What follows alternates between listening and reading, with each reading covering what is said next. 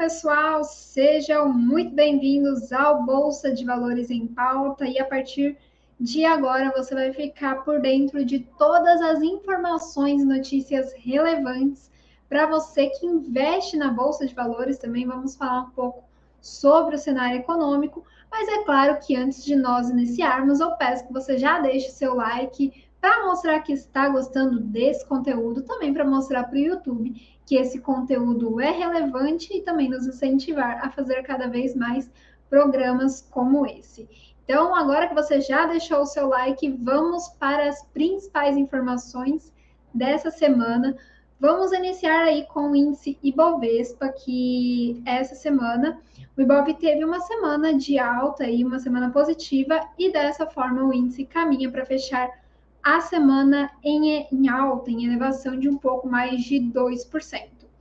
Com a temporada de resultados no radar dos investidores, então a temporada de resultados continua a todo vapor, inclusive é um dos destaques, dos vários destaques, né, dessa edição do Bolsa de Valores em Pauta. Então agora vamos falar do cenário econômico, porque essa semana nós tivemos alguns números que foram divulgados e mexeram com o mercado financeiro, tanto aí é, no cenário nacional quanto no cenário internacional, também iremos comentar um pouco hoje. Vamos começar pelos dados do varejo que foram divulgados nesta quarta-feira. As vendas do varejo registraram leve queda de 0,1% em dezembro do ano passado, mas quando a gente fala é, da soma anual de todo o ano de 2021, nós vemos um cenário positivo aí com um crescimento de 1,4% na comparação com o ano de 2020. Agora nós vamos falar sobre o IPCA, o índice IPCA, que é o índice de preços ao consumidor amplo, que foi divulgado também nesta quarta-feira. Então aí para vocês verem como que nós tivemos uma semana um tanto quanto movimentada com relação aos dados da economia. É, então, esses dados eles foram divulgados, inclusive o dado do IPCA, que subiu 0,54% em janeiro deste ano. Isso representa a maior alta do mês desde 2016. A alta foi de 10,38% nos últimos 12 meses. Então, quando a gente vê aí os últimos 12 meses teve uma elevação de 10,38%. Esse dado, o dado do IPCA, ele foi divulgado pelo IBGE, o Instituto Brasileiro de Geografia e Estatística. E agora vamos continuar falando da inflação, porque essa semana o Banco Central aumentou a projeção da inflação para este ano de 2022 aqui no Brasil. Esse já é o quarto aumento seguido da projeção, então, quarta semana seguida que se aumenta essa projeção. Na semana passada, a projeção era de 5,38%, agora a estimativa para a inflação é de, de 2022 é de 5,44%. Então, a antiga projeção era de 5,38% e passou para 5,44% para você ver aí essa leve elevação que o Banco Central deu para essa taxa. E já a taxa básica de juros continua com projeção de fechamento para este ano aos 12%. Então, ainda há tendência de juros elevados aqui no cenário brasileiro.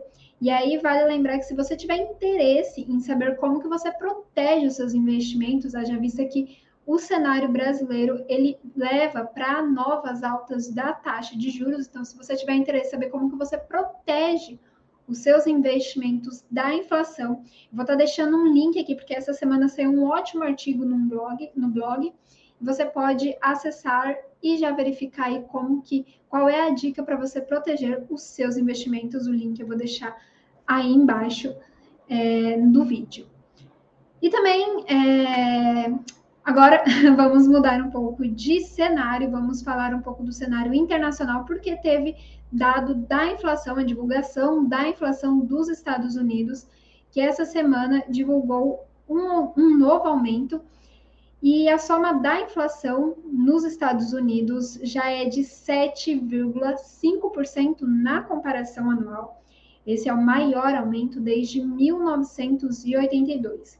E esse novo aumento, somado à taxa de desemprego baixa também, que saiu outro dado, causou apreensão nos investidores. E isso porque os investidores eles temem que com menos pessoas desempregadas, as altas nos juros americanos, que já tinha sido sinalizado pelo Fed, pelo Banco Central dos Estados Unidos, que haveria uma, uma elevação na taxa dos Estados Unidos.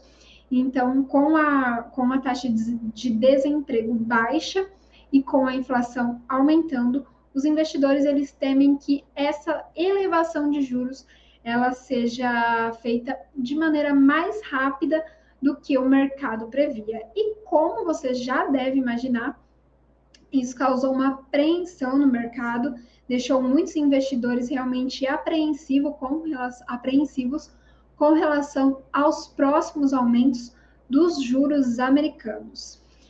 É, e a consequência dessa apreensão é justamente que as bolsas, algumas bolsas, elas tiveram queda. E aí eu cito as bolsas asiáticas e também da Oceania, que fecharam em queda após o anúncio que ocorreu, né, o anúncio da inflação que ocorreu na quinta-feira. E agora nós vamos passar para os setores da Bolsa de Valores brasileira.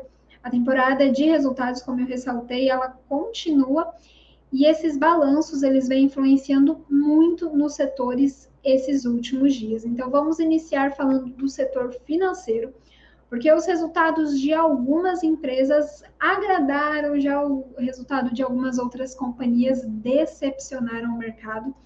Isso fez com que algumas ações oscilassem bastante. Então, vamos para o destaque positivo desse setor. O destaque positivo foi Itaú, que fechou o ano entregando, entregando lucro de 24,9 bilhões de reais, segundo o melhor resultado da história do banco. E após a divulgação do resultado, as ações do Itaú operaram com alta de 7% na maior parte do dia de hoje, sexta-feira, dia 11 de fevereiro. Já a decepção do setor financeiro ficou por parte do Bradesco, que fechou o ano de 2021 com um lucro de 26,2 bilhões de reais. Um aumento de isso representa um aumento de 34% na comparação com o ano anterior. Mas mesmo assim, mesmo com resultado positivo, os demais balanços apresentados pelo Bradesco não agradaram os investidores e no dia seguinte ao anúncio do resultado que ocorreu, que foi divulgado na quarta-feira, as ações do Bradesco elas despencaram quase 9%. E hoje, na sexta-feira, ela está operando aí com uma leve alta. E agora o mercado financeiro segue aguardando os dados do Banco do Brasil, também que ainda não divulgou os resultados e o mercado segue acompanhando. E aí nós também, claro, seguiremos acompanhando como que é o como que será o desfecho do setor. E agora vamos para o setor que apresentou os números negativos, né? Essa semana foi o setor de papel e celulose, com destaque para duas empresas do ramo, que no caso também divulgaram balanços essa, essa semana. E essas empresas foram a Clabin e a Suzano. Ambas vieram com um número abaixo do esperado pelo mercado e elas operaram na Bolsa de Valores essa, essa semana com queda após as, as divulgações, como a gente já acaba esperando, né? Inclusive, o nosso analista, ele fez um vídeo, no um, o nosso analista aqui do Rende, fez um vídeo falando, analisando a Suzano. Também vou estar deixando o link aí na descrição, caso você queira conferir. O vídeo está bem completinho, então acessa lá. Depois de ver esse vídeo, claro, né? Acessa lá e aí já, já verifica quais são os próximos passos para Clabin. E agora vamos passar para as seguradoras também, outro setor que se destacou essa semana, e as empresas do setor tiveram bons resultados e estão fechando aí em alta essa semana, é, com destaque para Porto Seguro, que demonstra tendência de alta.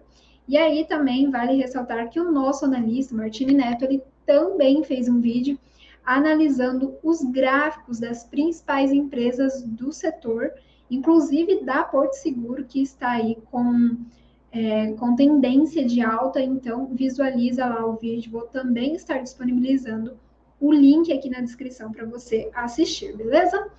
E antes de nós seguirmos para o noticiário corporativo, eu vou falar um pouquinho sobre o petróleo, que operou em alta essa semana. Já é a oitava alta consecutiva da commodity e é claro que as empresas do setor são beneficiadas pela alta do petróleo. E nós destacamos aí a Petrobras, a Enalta e a PetroRio que estão operando em alta mais essa semana. E aí agora nós vamos iniciar com as principais notícias do mercado corporativo. Vamos iniciar aí com o resultado da XP Investimentos, que registrou lucro recorde em 2021. O lucro da companhia ficou em 4 bilhões de reais no ano passado. O aumento foi de 76% na comparação com o ano de 2020. Somente no quarto trimestre, o lucro ficou em mais de em 1 bilhão de reais. E agora vamos falar sobre a BB Seguridade, que teve lucro de 1,2 bilhão de reais no quarto trimestre de 2021, alta de 33% na comparação anual esse balanço foi o melhor apresentado pela seguradora desde a sua oferta pública, ou melhor, desde a sua oferta inicial de ações. E quem também divulgou resultados essa semana foi a Log. A empresa encerrou o ano com um lucro de 383,2 bilhões de reais. Isso equivale a um aumento de 168% na comparação com o ano de 2020. E a Log também divulgou pagamento de dividendos, então se você tem aí Log, fica de olho que ela anunciou pagamento de dividendos, serão distribuídos 87 bilhões de reais para os acionistas. Quem quiser receber o dinheiro deverá estar, estar na base acionária da empresa até a próxima segunda-feira, dia 14. E o valor cairá na conta dos investidores em 21 de fevereiro de 2022.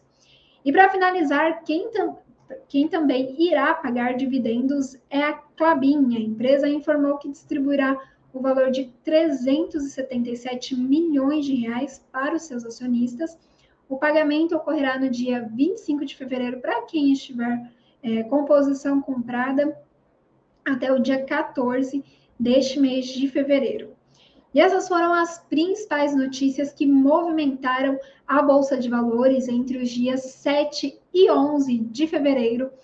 Claro, não deixe de se inscrever aqui no nosso canal. A gente faz muitos conteúdos sobre a Bolsa de Valores. Diariamente a gente produz conteúdos para você ficar bem informado sobre o mercado financeiro. Não deixe de dar o seu like compartilhar esse vídeo. Qualquer sugestão, feedback, qualquer coisa que você tiver, deixe aí nos comentários. Até a próxima sexta. Tchau, tchau!